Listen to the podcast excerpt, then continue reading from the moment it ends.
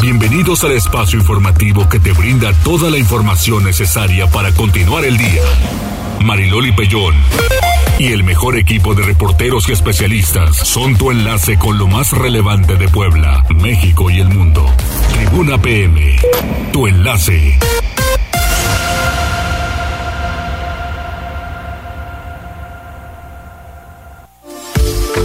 Hola, hola, muy buenas tardes, 14 horas en punto. Me da muchísimo gusto saludarles. Hay información importante. En, ahora en las tendencias vamos a hablar con, con Jazz de, del momento del momento que lleva hasta ahorita lo de Genaro García Luna. Hola Avi, hola Condor, buenas tardes. ¿Qué onda Jazz? ¿Todo bien? Todo bien Loli, excelente tarde de jueves, ya 16 de febrero. Muy bien, muchas gracias. Y tenemos líneas telefónicas el 22 23 90 38 10 y el 242 13 12. Arroba Noticias Tribuna y arroba Mariloli Pellón. Además, Jazz. A través de Twitter y Facebook en las páginas de Tribuna Noticias, Tribuna Vigila, Código Rojo y La Magnífica. Muchísimas gracias y enseguida las tendencias. Tribuna PM. ¿Qué encontramos? Mira que me has puesto a correr porque no traía nada de Genaro García Luna, pero ya tenemos Ah, pues es que ahorita ya los, ah, o sea, corrieron ellos, pero para deliberar. Sí, mira, estamos, estoy leyendo en este instante que pues ya el jurado arranca deliberaciones Ajá. sobre cinco cargos y seis agravantes contra Genaro eh, García Luna. La verdad se esperaba eh, y por lo que se decía al inicio de este juicio que llevará que unos 20 días Sí. aproximadamente, se esperaba que iba a ser un juicio más salud. Ay, no, pude, pude, pude contenerlo, pero así de... es que iba a estornudar y entonces, ya sabe, a poner el dedito debajo de la nariz y listo. Entonces, cuando inició este juicio se esperaba que iba a ser un poco más largo, eh, como el del Chapo Guzmán, que Sí, duró sí. eh, meses, pero este, la verdad, o no, o, o se les acabó eh, a los, eh, a, la, a la parte acusadora, o también la defensa está haciendo un buen trabajo de Genaro Garzu- García Luna, porque también hay que decirlo, por lo que se dice eh, con la prensa que está cubriendo este juicio, pues sí, se dicen muchas cosas, pero pues no hay pruebas, Loli. Así es, así es. También eh, hablando de este tema, pues eh, el presidente López, eh, Andrés Manuel López Obrador, dijo esta mañana, y esto tras ser mencionado en el juicio, que está eh, pues analizando buscar, eh, bueno, denunciar por daño moral a César Castro, César de Castro, que es el abogado de Genaro García Luna, lo llamó falsario, calumniador y chueco. Por eso porque fue eh, mencionado en el juicio que comentábamos y habrá que ver si es que pues procede una denuncia o no. Estaremos al pendiente. Y ya en otros temas también interesantes Loli pues fíjate que esta situación de que comentábamos ayer eh, miércoles lo de la aerolínea Aeromar que pues prácticamente bueno está ya está en quiebra hay que decirlo fíjate que la Profeco la Procuraduría Federal, de Federal del Consumidor ganó ante un juez federal una demanda de acción colectiva con lo que los pasajeros que hayan sido afectados aún pueden adherirse eh, al juicio. Hay que decir que la resolución es la reparación de los daños consistentes en una indemnización para cada consumidor más el pago del 20% del precio del boleto, así como los intereses legane- legales en razón, en razón perdón, del 9% anual Sí. es eh, pues tendrá que pagar a los afectados y obviamente también estaremos al tanto si se logra o no esta situación y cerramos con algo más amable y es que ya se acerca el fin de semana y en la Ciudad de México pues siguen eh, festejando el día de San Valentín que fue hasta hace dos días. Fíjate que en la plancha del Zócalo de la Ciudad de México se está, eh, pues está exhibiendo una eh, muestra de varios corazones en 3D. En un momento más compartimos las imágenes a través de redes sociales. Se abre, eh, digo, se menciona es el febrero grafitero en el gobierno por el parte del gobierno de la Ciudad de México. Sí. Ya hay plan para el fin de semana. Nos vamos a Ciudad de México, Lole. Órale, Vámonos. ándale. Te veo temprano el domingo. Sale. Todo esto ya lo pueden consultar en tribunanoticias.mx. Muchas gracias, Jazz. De nada. Comenzamos con con toda la información. Pili Bravo, para dar certeza jurídica, se han entregado seis mil títulos de propiedad, así lo anuncia el gobernador esta mañana. Adelante, Pili. Gracias. El gobierno del estado entre el 2022 y lo que va del año ha logrado ya la regularización de más de seis mil predios, lo que permite a igual número de familias tener certeza jurídica, reveló el gobernador Sergio Salomón Céspedes en en una ceremonia que tuvo lugar en el Museo de Arte Virreinal, donde acudieron los beneficiarios de diversos municipios para recibir sus títulos de manos del Ejecutivo y de las autoridades de gobernación. Esto les dijo. Ustedes son los que cuiden perfectamente bien ese tema, que cuidan ese procedimiento, que no se dejen engañar. Se pagan estrictamente los derechos, pero no hay intermediarios para hacer este tema. Si los hay, denúncienlos, por favor, con mucha puntualidad. Que los ayuntamientos no les cobren más allá de los derechos. Presidenta, presidentes municipales que aquí se encuentran, pido de su participación, su cooperación, para que este programa en verdad alcance los niveles que tiene que tener. Es algo increíble y maravilloso el que ustedes puedan decir en su casa y le puedan decir a su gente, ya tenemos un techo seguro. Por ser servicio público, insisto, es para cambiar vidas. sobre su patrimonio, tiene la seguridad de salir a ganarse el pan, sabiendo que cuenta con un hogar al que puede regresar siempre y bueno, durante el evento se conoció al gobernador fallecido Miguel Barbosa, quien tuvo la iniciativa de emprender este programa al encontrar que son miles, miles de predios, incluso los públicos, como escuelas y presidencias municipales, que carecen de escrituras todavía. Por eso se emprendió este programa que habrá de continuar para atender a todos los municipios, por lo que el gobernador Sergio Salomón llamó a los presidentes a que coadyuven y ayuden ayuden a la gente a darle facilidades. El primer documento que fue entregado hoy fue a la Escuela Normal de Tehuacán, ya que era una de tantas instituciones educativas sin títulos de propiedad, por lo que recibió el director eh, Feliciano May, quien agradeció el proceso de legalidad que se le otorgó. El reporte, Maridoli. Muchísimas gracias, Pili. Nos vamos ahora con Gisela porque dos rutas de transporte público en Puebla lideran los reportes de robo a pasajero. Le vamos a decir cuáles son. Gise. Así es, Mariloli, pues se trata de la ruta azteca y también de los morados. Estas son las rutas que son focos rojos precisamente por robo a transporte público y lo informó María del Consuelo Cruz Galindo, titular de la Secretaría de Seguridad Ciudadana del municipio de Puebla, al referir que han realizado 16 detenciones por dicho ilícito en lo que va de la gestión. Además, la funcionaria dio a conocer que las colonias más conflictivas por este delito son Remedios y San Antonio por ello implementan operativos constantes que han resultado en remisiones importantes.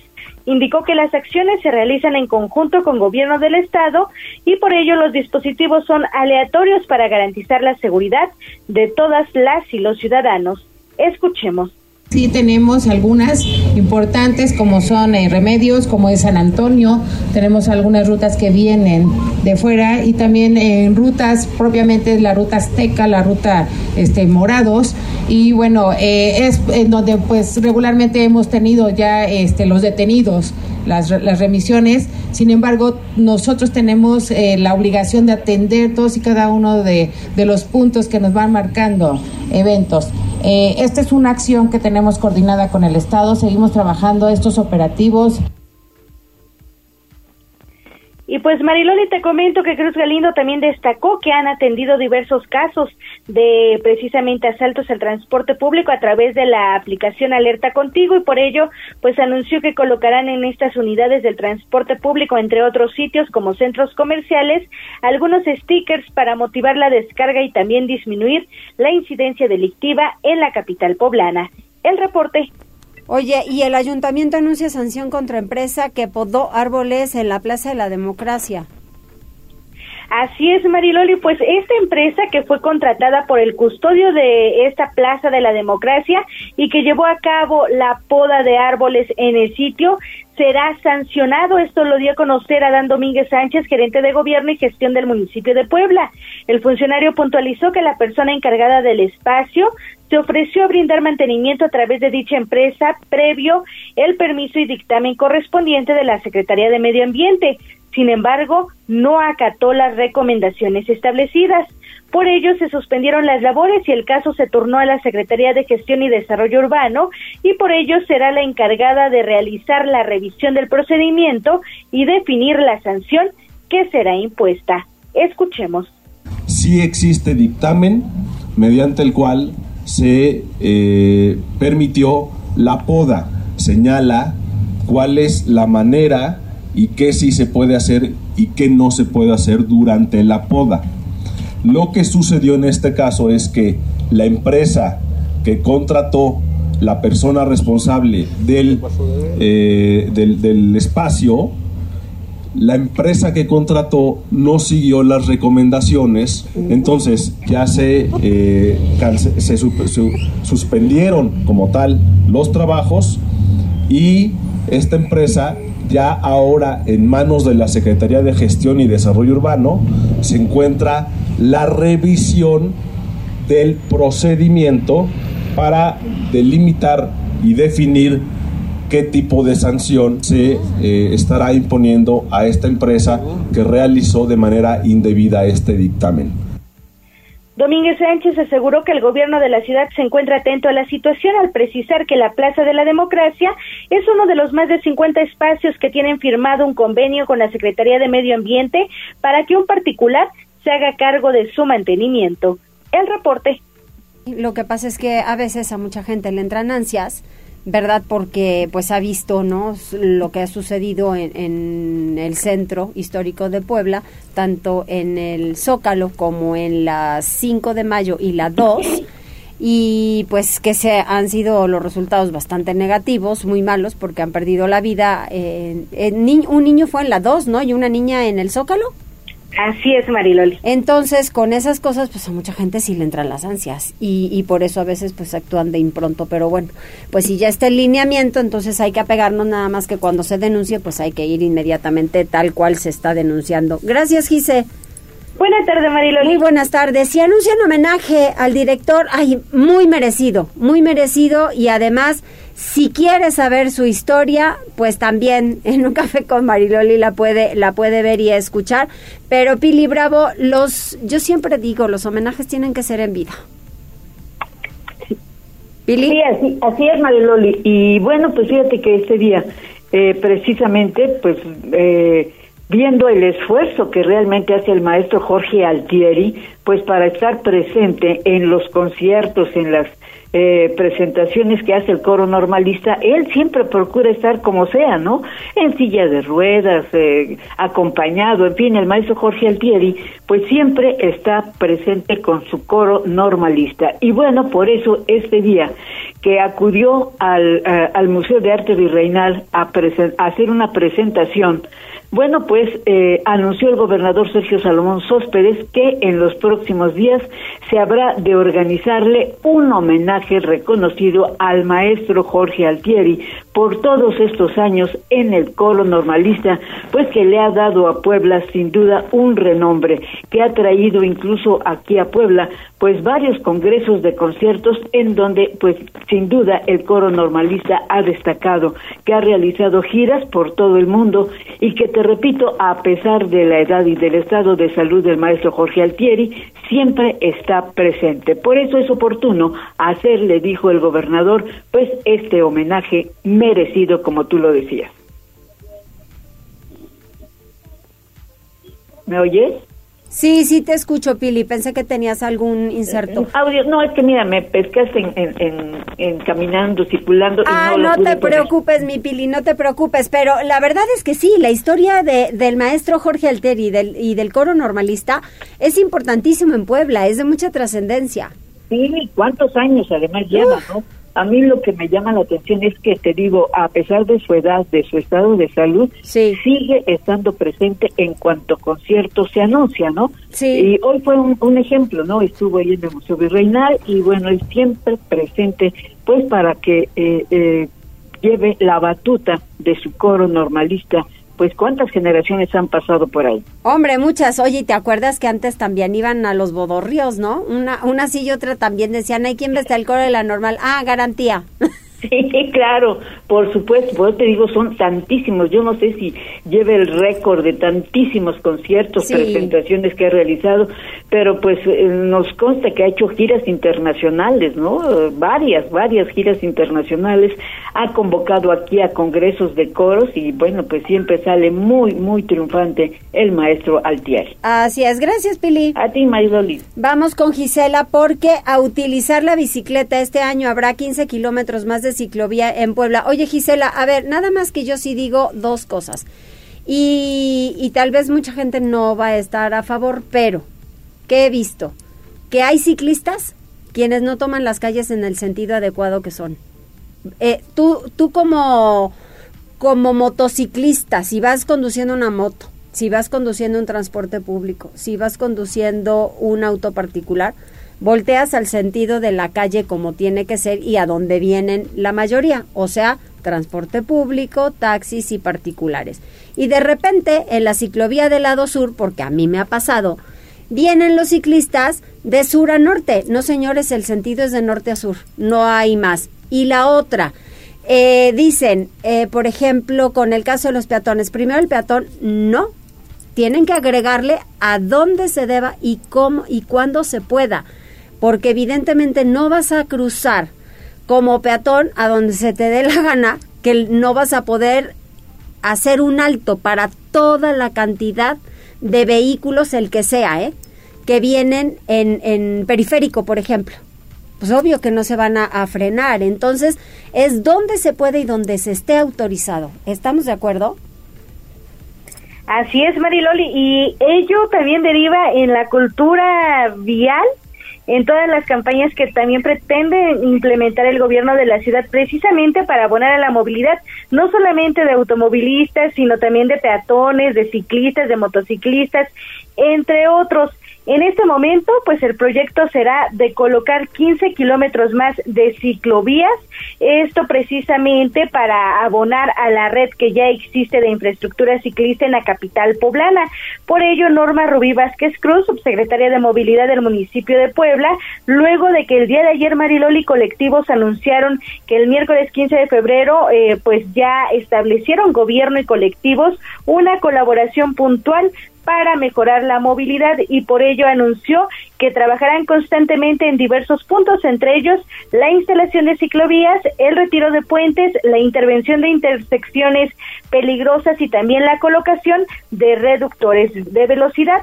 Y por ello, pues en este sentido, la subsecretaria de Movilidad pues informó que se contempla una bolsa de 30 millones de pesos para todas estas acciones que reduzcan los siniestros y las muertes viales. Y sobre las ciclovías, pues dijo que darán mantenimiento, además de la, de la instalación de 15 kilómetros nuevos, pues darán mantenimiento a toda la infraestructura que ya existe en la capital poblana, que también hemos de recordar que algunas ya se encuentran dañadas. Pero escuchemos parte de lo que mencionaba. Reunimos con los colectivos eh, ciclistas y también algunos peatonales que eh, para presentarles el programa de trabajo que vamos a tener para este año, ¿no? Esto, los 30 millones que el secretario de Vélez en algún momento había comentado y vamos a darle mantenimiento a toda la infraestructura ciclista existente en el municipio y vamos a colocar 15 kilómetros nuevos de infraestructura ciclista y que justamente las mesas de trabajo con los colectivos y colectivas van a ser enfocadas a proyectar esta nueva red. Y es así, Mariloli, como se sigue trabajando en este tema de movilidad también para garantizar pues el bienestar de todos los ciudadanos. El reporte. Muchas gracias, Gise. Sí, es que es que todos tenemos que saber convivir. Es en serio, todos tenemos que saber convivir, pero en un orden. La calle tiene un sentido. Todos, el ciclista, el motociclista, salvo el peatón, porque el peatón debe caminar en la en la banqueta eh, motociclista, ciclista, autoparticular, transporte, en fin, tienen que respetar el sentido de la calle. Pero bueno, pues hay que sumar todos y, y yo para eso sí voy a estar muy pendiente para evitar accidentes. David, mañana de accidentes, hablando de, hablando de accidentes en las calles de Puebla, estuvo terrible. Así es, Loli, y es que como bien comentas, peatones, ciclistas, motociclistas, automovilistas y choferes de transporte público involucrados, todos ellos en incidentes mañaneros. Y es que fue una mañana muy acelerada para paramédicos y agentes de tránsito en la capital. El primero de ellos fue durante las primeras horas del día en la colonia Tepeyac, en el cruce de las calles Valladolid y Boulevard Ayuntamiento. Un motociclista y un automóvil particular fueron protagonistas de este incidente al chocar, pues ya sabes, clásico choque perpendicularmente, Loli. En las calles de esta colonia no existe señalética adecuada, sumado a que son muy pues amplias estas calles y al poco tráfico, los conductores operan sus unidades con exceso de confianza y es bajo esas condiciones que se presentan esta clase de incidentes. En el sitio permaneció el motociclista dolorido, quien fue ayudado por vecinos de la zona para moverse a la acera, así como levantar su motocicleta. La ambulancia tardó aproximadamente una hora y treinta minutos en llegar al lugar para prestarle los servicios básicos al joven. Una vez que se descartó una lesión mayor, solamente peritos de policía de tránsito se mantuvieron en el sitio entrevistando a los involucrados para deslindar responsabilidades. Loli, minutos más tarde en la 31 Poniente y la 13 Sur, un choque leve entre unidad 41 de la ruta 10 y un auto particular desquició el tráfico por varios minutos y es que a pesar de que el incidente no fue aparatoso, ambas unidades decidieron quedarse en el sitio hasta el arribo de la autoridad para determinar para que determinara quién había había sido el responsable de este hecho. Y un incidente más se registró en las calles del centro histórico. Fue en la ciclovía que se encuentra sobre la 4 poniente a la altura de la 3 norte cuando una persona de la tercera edad, identificado como José Alberto Torres de 65 años de edad, intentó cruzar la calle sin verificar adecuadamente a ambos lados. Justo en ese momento pasaba un ciclista y derivado del impacto el señor Alberto cayó al suelo lastimándose fuertemente la cadera Loli. Paramédicos del Suma llegaron al sitio para atenderlo, pues el dolor que presentaba era intenso. Una vez estabilizado, fue trasladado a un nosocomio, pues no se sabía si solamente era una luxación o tuvo fractura de cadera. Agentes de la policía municipal entrevistaron al joven ciclista para deslindar responsabilidades. Este joven Loli se mantuvo en el sitio, fue quien llamó a los paramédicos y asistió en todo momento, pues para lograr poner a salvo a este hombre. Loli es la información que tenemos de los incidentes mañaneros. Muchísimas gracias, David. Bueno, ya ves, ahí está. A ver, nada más para que me quede claro, el del ciclista, él atropella y él iba en sentido que no debe.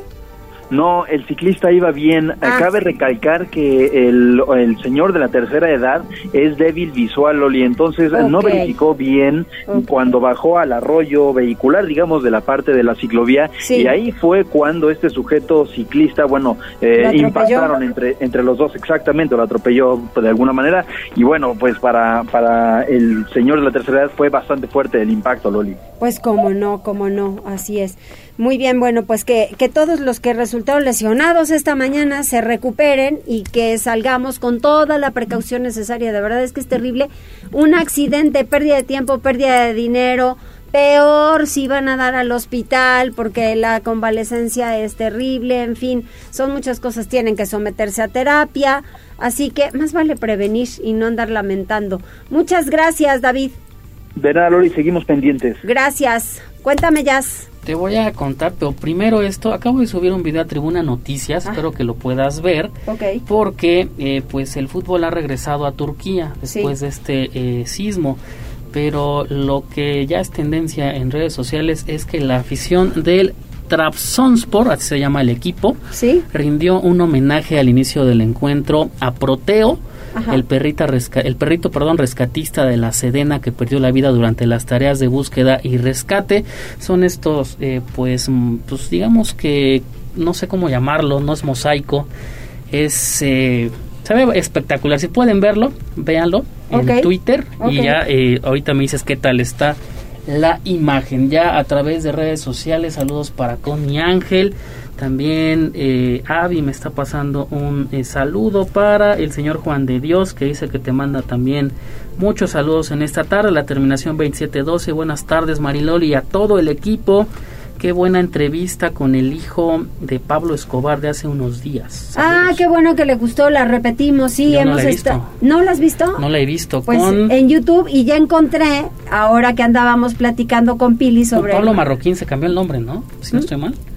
Marroquín se puso otro nombre y se quitó el Escobar, si no estoy mal, el hijo de Pablo Escobar. Lo que pasa es que mucha gente lo ha rechazado por eso. Sí. Entonces dice que al final lo que quiere él es llegarle a los jóvenes para decirles que pues la historia de su padre pues sí es su padre, pero no estuvo bien. Y entonces pues él, él obviamente trata de a través de conferencias pues de decirles ese no es el camino, digan, yo lo padecí y no es así. Y que no me dejarás mentir porque igual yo creo que te lo platico, no he visto la entrevista. Cuando muere su papá, minutos antes, tiene una llamada telefónica con él y casi casi jura venganza el hijo de Pablo Escobar al enterarse de la muerte del papá. Pues sí, pero recapacitó, digo, esa es, la, esa es la valía de la historia. Sí, sí, sí, recapacitó porque dice es terrible, es terrible vivir en esas circunstancias y la verdad es que no, no se lo deseo tampoco a nadie y, y da un buen mensaje a los jóvenes, ¿eh? Y además muy, muy amiga- amigable y amable eh, él. Qué bueno. Bastante. Y este, ah, por cierto, les digo, en YouTube, si ponen un café con Mariloli, el Jorge Altieri, ahí van a ver la entrevista. Entonces entérense porque es una verdad, ya lo comentábamos con Pili, una verdadera e importante historia y para Puebla además. Así que ojalá, ojalá que lo puedan ver y se enteren pues de quién es el maestro Altieri si muchos de ustedes no saben quién es. Hacemos una pausa y regresamos enseguida.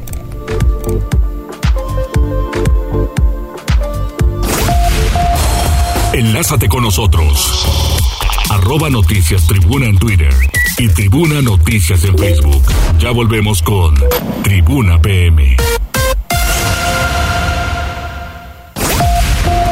Noticias, tendencias y más. Estamos de regreso. Tribuna PM, tu enlace. 14 horas con 29 minutos en la línea telefónica. Ya está Nora Merino. ¿Cómo estás, Nora? Pues mira, ya echándome aquel bailecito con esa buena confianza que me pusiste. Ahí es que le ponemos aquí ritmo. Hombre, yo también ya dije, no, pues tengo que ah, tengo que bailar. Seguramente es, es parte de la experiencia de estar hablando con Mariloli y la gente de tribuna, echar el baile antes de empezar la entrevista. Eso sí, pues es que hay que movernos, hay que ejercitarnos. Y es jueves, ya, ya se vale, ya se vale bailar, es jueves, el cuerpo lo sabe. Y estoy muy contenta de estar con ustedes platicando como siempre con esa música un poquitín más de lo que ya estaba. Eso, oye, a ver, hay cosas interesantísimas que se están tratando en el Congreso de todo un poco. Después de las comparecencias, creo que dejamos muchos temas en, en la mesa para el cierre de ello, pero sobre todo para dar continuidad. Eh, está lo del tema de violencia, eh, el transporte, la movilidad, muchas cosas, Nora, que a mí me parece que sí debemos sumar, pero sobre todo debemos analizar cómo se van a autorizar, cómo se van a um, aplicar, que eso será importante en cualquier rubro, en el que sea. Claro que sí, después de terminar las comparecencias empezamos otra vez el análisis de todos los pendientes legislativos que se tienen, de todo lo que eh, tenemos que seguir sumando, que tenemos que seguir haciendo, que es importantísimo, porque el Congreso no puede detenerse en muchos temas, como bien lo dices tú, tenemos pendientes importantes en materia de mujeres. Yo estoy segura que de- después de una suma interesante de voluntades, de compañeras y compañeros diputados que han trabajado mucho en la materia, saldrá la ley Montón pronto. Estoy segura que también la ley Monte va a salir en, próximos, las próximas semanas, la ley de violencia ácida, esta violencia que también es importantísimo que esté ya en la ley. Entonces, esos pendientes son, son parte de la agenda. Te quiero decir también con muchísima alegría que gracias al trabajo conjunto que hemos hecho la diputada Mónica Rodríguez de la Vecchia y tu servidora, eh, además del, con, de la mano del DIF del Estado y de su presidenta del patronato, la señora Gaby Bonilla, hemos tenido ya varias mesas de trabajo con, la señora Gaby, con el jurídico del DIF, y Puebla también está muy poco de tener la homologación y actualizar su ley en materia de adopción. Entonces eso es una noticiaza, porque la verdad es que en Puebla tenemos números muy tristes en tema de adopción. Hay casos que llevan años en la espera de poder adoptar una pequeñita, un pequeñito, y con esta homologación, con esta nueva ley de adopción que vamos a tener en el Estado, trabajada por la señora Gaby Bonilla, por la- mi compañera diputada Mónica Rodríguez y por mí, creo que se hará un trabajo importantísimo por algo que de lo que no hablamos mucho, pero que es fundamental, que son estos niños en, en espera de una familia, de una nueva oportunidad, de cambiar la vida a un niño que, que tiene un nuevo hogar. Fíjate que eso, eso ha sido uno de los temas a mí me parece que más importantes, administración tras administración, ese tema tan sensible, pero sobre todo también para simplificar, porque hace muchísimos años sí era un poquito engorroso ese tema y fueron simplificando poquito a poco y creo que ahora hemos llegado a una mejor atención y que los niños y jovencillos pues encuentren un buen hogar a donde llegar. Y aún nos falta, porque la realidad es con la modificación y con la reforma y esta nueva ley que en materia de adopción para Puebla que llevamos trabajando, la presentamos, imagínate, la primera vez que la presentamos, yo la primera vez que la presenté fue en el 2019. Fíjate.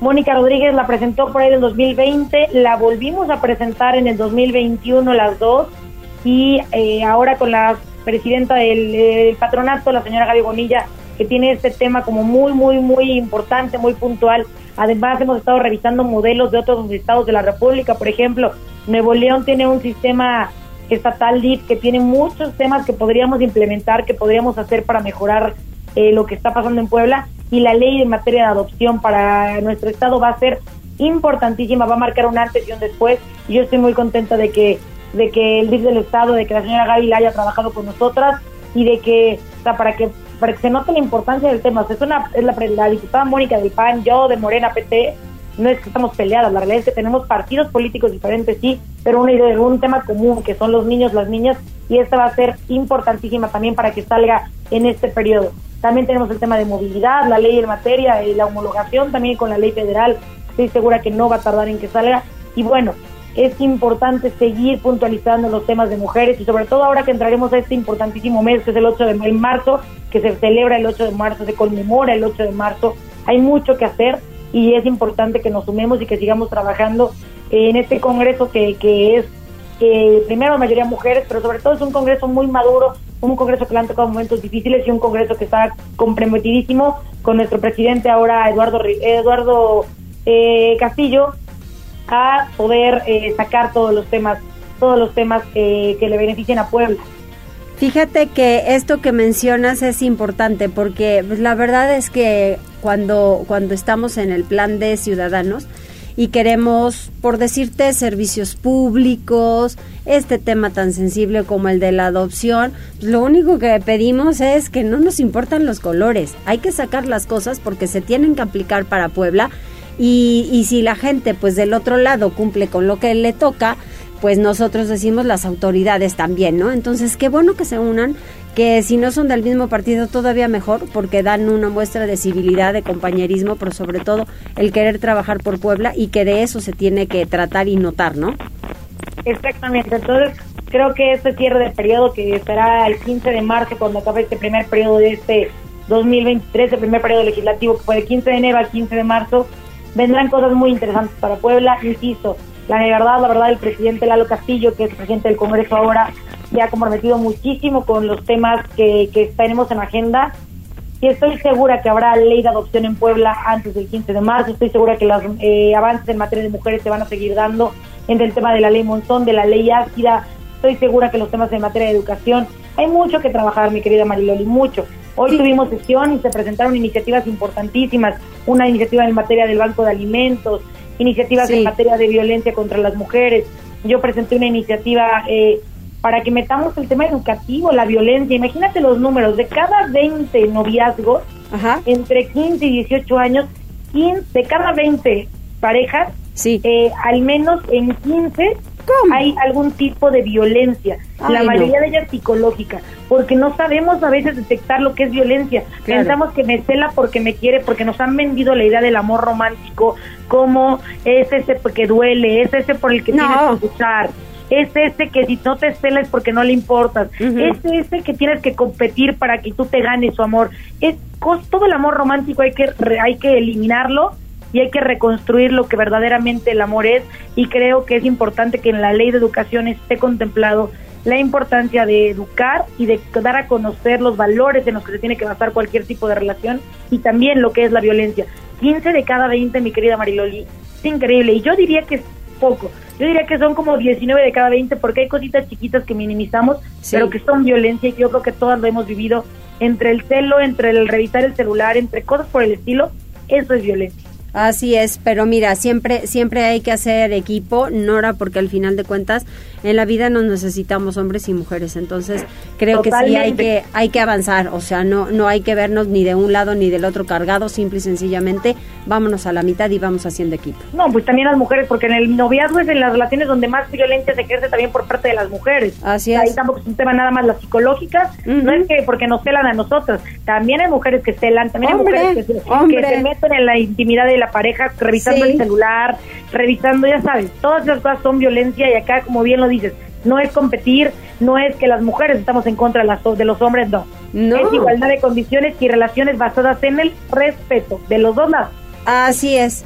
Pues vamos avanzando en los diferentes temas, mi querida Nora, que tengas un extraordinario fin de semana, se puede ya a partir de hoy jueves.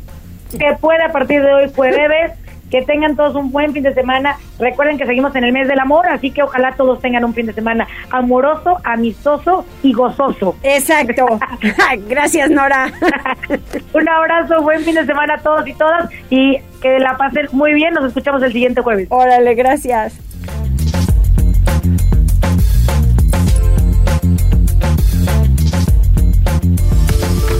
¿Y el reporte vial qué nos dice? Tribuna PM. Reporte vial. Contigo y con rumbo. Desde la Secretaría de Seguridad Ciudadana compartimos el reporte vial en este jueves 16 de febrero con corte a las 2 y media de la tarde. Encontrarán tránsito fluido en Boulevard Xonaca, desde la 34 Norte hasta Boulevard 5 de Mayo, y en la 23 Poniente entre la 11 Sur y Boulevard Atlisco. Además, hay buen avance sobre la avenida Rosendo Márquez, desde la 25 Poniente hasta la calle Teciutlán Sur. Por otra parte, tomen sus precauciones ya que se presenta carga vehicular en la 25 Oriente Poniente entre la 15 Sur y Boulevard 5 de Mayo y en Boulevard 5 de Mayo desde la 18 Oriente hasta la 2 Oriente. Asimismo, hay tráfico sobre prolongación de la 14 Sur entre la 93 Oriente y Boulevard Municipio Libre. Hasta aquí el reporte vial y no olviden mantenerse informados a través de nuestras cuentas oficiales en Facebook, Twitter e Instagram. Que tengan una excelente tarde. Puebla, contigo y con rumbo. Gobierno Municipal. Muchísimas gracias. Vamos con Gisela. El Ayuntamiento Puebla entrega mantenimiento de tres vialidades. ¿Cuáles fueron? Adelante, Gisela. Mariloli, pues te comento que con una inversión de 9.5 millones de pesos, el Ayuntamiento de Puebla llevó a cabo el mantenimiento de la red semafórica y balizamiento de Diagonal Benito Juárez, Circuito Juan Pablo II y también Avenida Fidel Velázquez. Durante este evento que se realizó en el Parque Manuel Gómez Morín, Adán Domínguez Sánchez, gerente de gobierno y gestión del municipio, detalló que atendieron 655 luces semafóricas y brindaron mantenimiento preventivo a 204. Asimismo, dio a conocer que balizaron 28 cruceros, pintaron 133 postes, las estructuras semafóricas de 26 cruceros y 23 mil metros de flechas, rayas separadoras de carril y rayas de alto, entre otras acciones.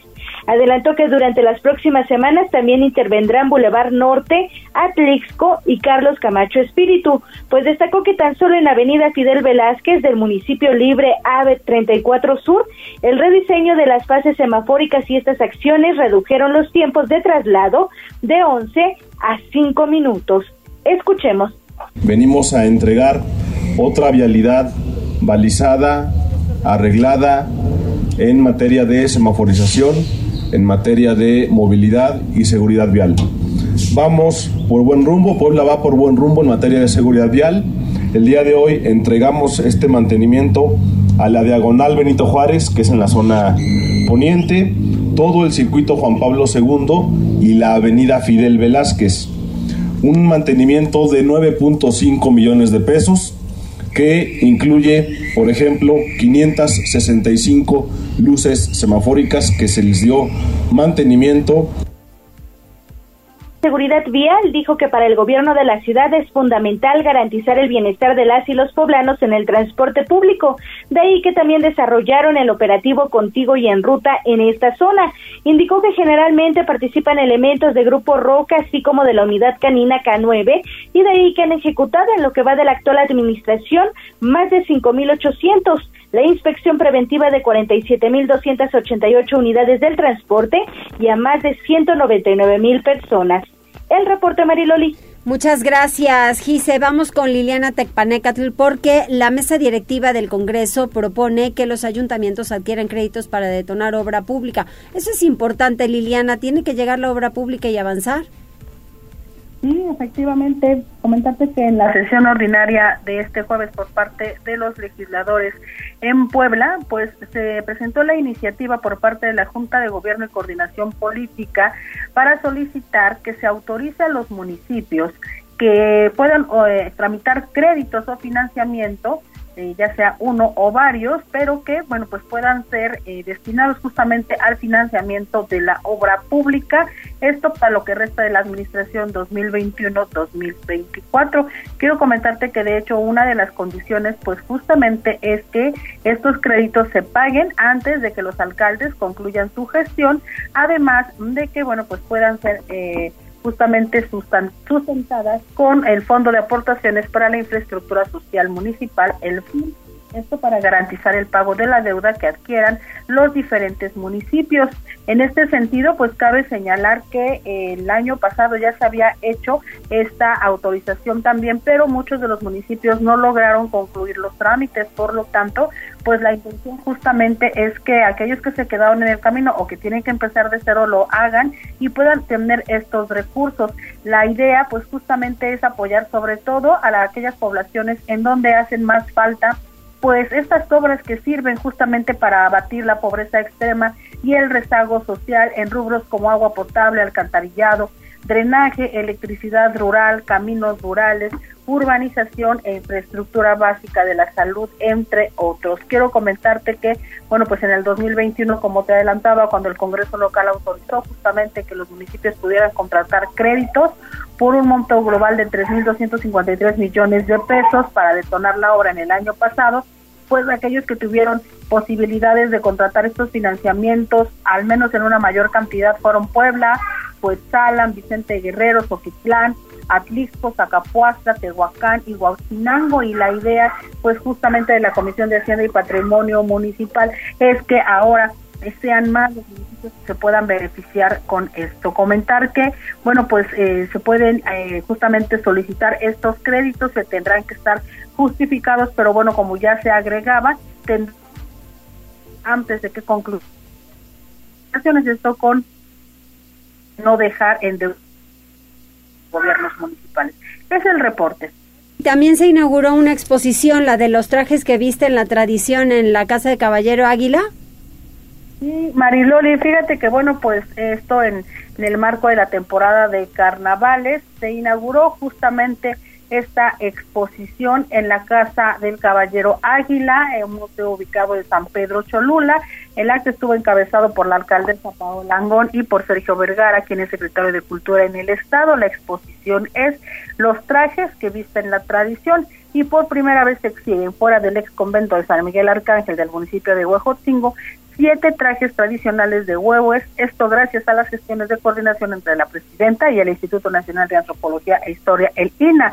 También se puede admirar un traje de suavo que es original de San Pedro Cholula y es propiedad del empresario Gregorio Porras, así como siete atuendos tradicionales, dos de ellos para niños, de los pecuanes del carnaval de Acatlán de Osorio. También se exhiben dos trajes pertenecientes a las cuadrillas del barrio del Alto y seis miniaturas del mismo. Esta muestra se completa, Marilole Auditorio, con una serie de 17 fotografías del cholulteca José Zamora Romero, de momentos capturados del Carnaval de San Pedro Cholula y Huejotzingo. El Museo Casa del Caballero Águila, para quien no lo ubique, se encuentra ubicado frente al Zócalo de San Pedro Cholula y la entrada es gratuita de miércoles a lunes de 10 de la mañana a 6 de la tarde. Es el reporte. Muchas gracias, Liliana. Vámonos a hacer una pausa, regresamos enseguida.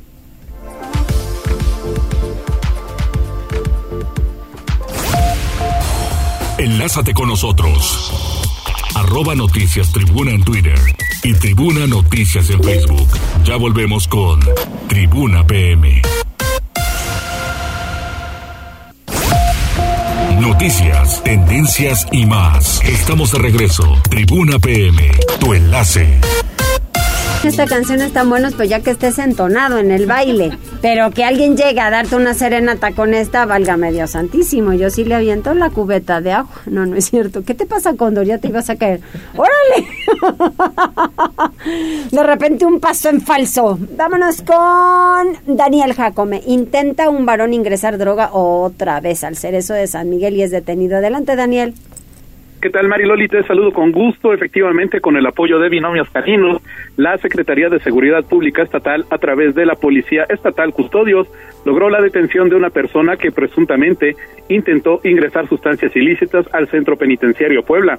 Como parte de los protocolos de ingreso, los agentes caninos realizaron un marcaje positivo de detección de droga a Brian, por lo que las policías estatales le realizaron una revisión asegurándole tres envoltorios plásticos que contenían hierba verde con las características de la marihuana. Por lo anterior, el hombre quedó a disposición de las autoridades ministeriales para determinar su situación jurídica. Esta es la segunda detención de personas durante febrero que presuntamente intentan ingresar sustancias ilícitas a algún centro penitenciario del Estado. El reporte, Loli. Muchísimas gracias. Oye, pero también en otras cosas un sujeto intenta atacar sexualmente a un menor en Tlatlauquitepec.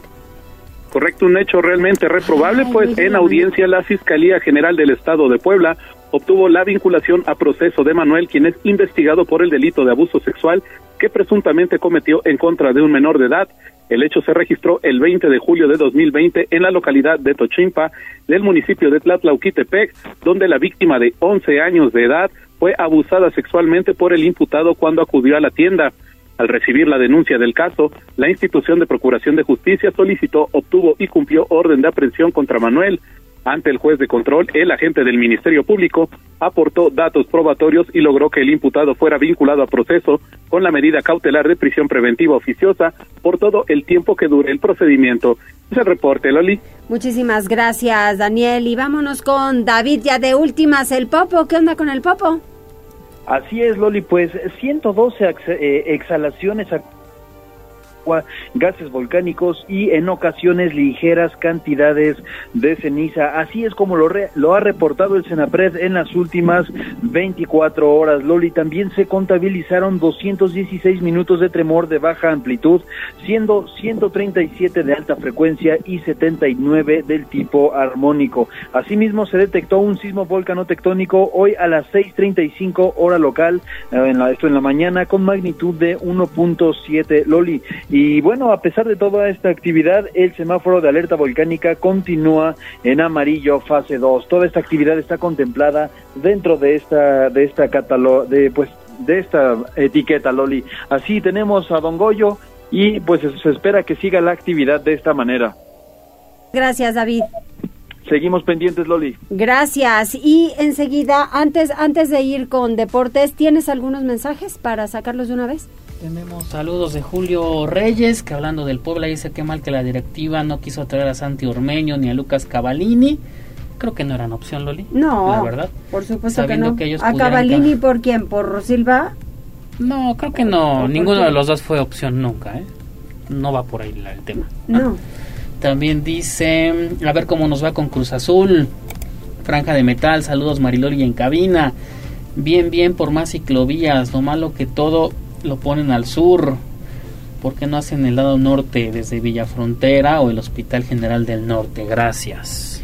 Sí, voy de acuerdo. También saludos para Jovita Sánchez, Israel Osorio, Norma Mancilla, Silvia Pérez, Guillermo Vázquez, todos ellos a través de Facebook Live. Muchas gracias. Y aprovechando, mañana va a haber boletitos para el Puebla Cruz Azul que estén pendientes. Órale, muchas gracias. Deportes. Tribuna PM. Adelante, Neto. ¿Qué tal, Mariloli? Muy buenas tardes. Buenas tardes a todo el auditorio. Vamos rápidamente con la información deportiva. El Barcelona y el Manchester United ofrecieron hace unos momentos un trepidante empate a dos anotaciones en el playoff de la Liga de Europa y se quitó todo lo visto en la Liga de Campeones esta semana. Y es que los dos gigantes europeos revirtieron desventajas en un segundo tiempo de toma y daca en la ida disputada en el estadio Camp El Barcelona golpeó primero a los 50 minutos con un cabezazo del zaguero Marco Alonso tras un tiro de esquina y puso el empate definitivo a los 76 cuando el centro de Rafinha desde la derecha se anidó red sin que nadie tocase el balón. La defensa de United se distrajo por el fallido intento de Robert Lewandowski por empalmar. En medio de esto, Marcus Rashford confirmó el por qué el técnico azulgrana Xavi Hernández le catalogó en la previa como uno de los delanteros más peligrosos en el viejo continente. Y es que Rashford batió al arquero Marc André Ter Stegen en el primer palo con un disparo casi sin ángulo al minuto 52. También generó la jugada para el segundo gol de los visitantes siete minutos después. Y es que tras recibir el balón en la banda, tras un tiro de esquina, Rashford regateó rumbo al área chica y sacó un disparo rasante que su compañero Bruno Fernández alcanzó a redireccionar. El balón rebotó en el zaguero y con para el autogol. Todavía el arquero del United, David De Gea, preservó el empate con varios atacadas de mérito en los últimos minutos, aunque Ter Stegen protagonizó las mejores intervenciones en el primer tiempo para ahogar el grito de gol de Rashford y también de Weghorst. Todo se estará definiendo en el duelo de vuelta en Old Trafford la próxima semana y el ganador estará accediendo a los octavos de final. También este jueves el gol del volante argentino Nicolás Capaldo a los 88 minutos le dio al Salzburgo de Austria el triunfo 1-0 como local ante la Roma, Ajax y Unión Berlín. Empataron sin anotaciones en los duelos que se jugaron temprano. Además el Shakhtar Donetsk derrotó 2-1 al Stade Rennes. En estos momentos, medio tiempo, la Juventus supera por la misma diferencia al conjunto del Nantes, el Sporting de Portugal, igual las anotaciones ante el Midland, quien había sido tentación en la ronda grupal de la UEFA Champions League. El Mónaco le está pegando como visitante también después de los primeros 45 minutos al conjunto del Bayer Leverkusen, mientras que en España el conjunto de Sevilla derrota por la misma diferencia al equipo del PSV Eindhoven. Vámonos con el fútbol mexicano porque con anotaciones de Rogelio Funes Mori y de Arturo González en un tramo de 10 minutos en la primera parte, el Monterrey derrotó 2-0 al Querétaro y recuperó la cima del presente campeonato. El mellizo Funes Mori abrió el marcador a los 25 minutos y Ponchito González sentenció el encuentro al 35 para los rayados que ganaron esta victoria de forma consecutiva. Además, Víctor Guzmán convirtió un par de goles, ambos de penal, y Chivas impuso 2-1 ante Tijuana para mantenerse en la lucha por clasificarse de forma directa a la fiesta grande. El argentino Federico Lertora adelantó a los Cholos a los 26 minutos, pero el Pocho Guzmán empató desde los 11 pasos al 39 y desde ahí mismo logró el tanto de la victoria al minuto 89. Finalmente, el delantero español Edgar Méndez anotó dos goles en los primeros seis minutos del partido y se consiguió la victoria 3-1 sobre Pumas. Méndez logró sus anotaciones a los dos y seis minutos, mientras que el uruguayo Agustino Oliveros agregó una diana al 84 para los Rayos que consiguieron su segundo triunfo del campeonato. Este jueves, Mazatlán buscará su primera victoria, o de hecho su primer punto, cuando le esté haciendo los honores al conjunto de los Tuzos de Pachuca. Mariloli, lo más relevante en materia deportiva. Muchísimas gracias, Neto. Saludos, buenas tardes. Buenas tardes. ¿Algo más, Jazz? Vámonos, Dolly. Vámonos, pues. Gracias a todo el equipo, que les vaya bien. Gracias, Alebau. Adiós.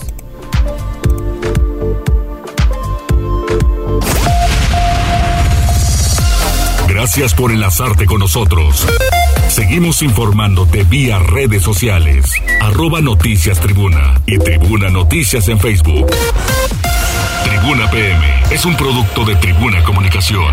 Fuerza en medios.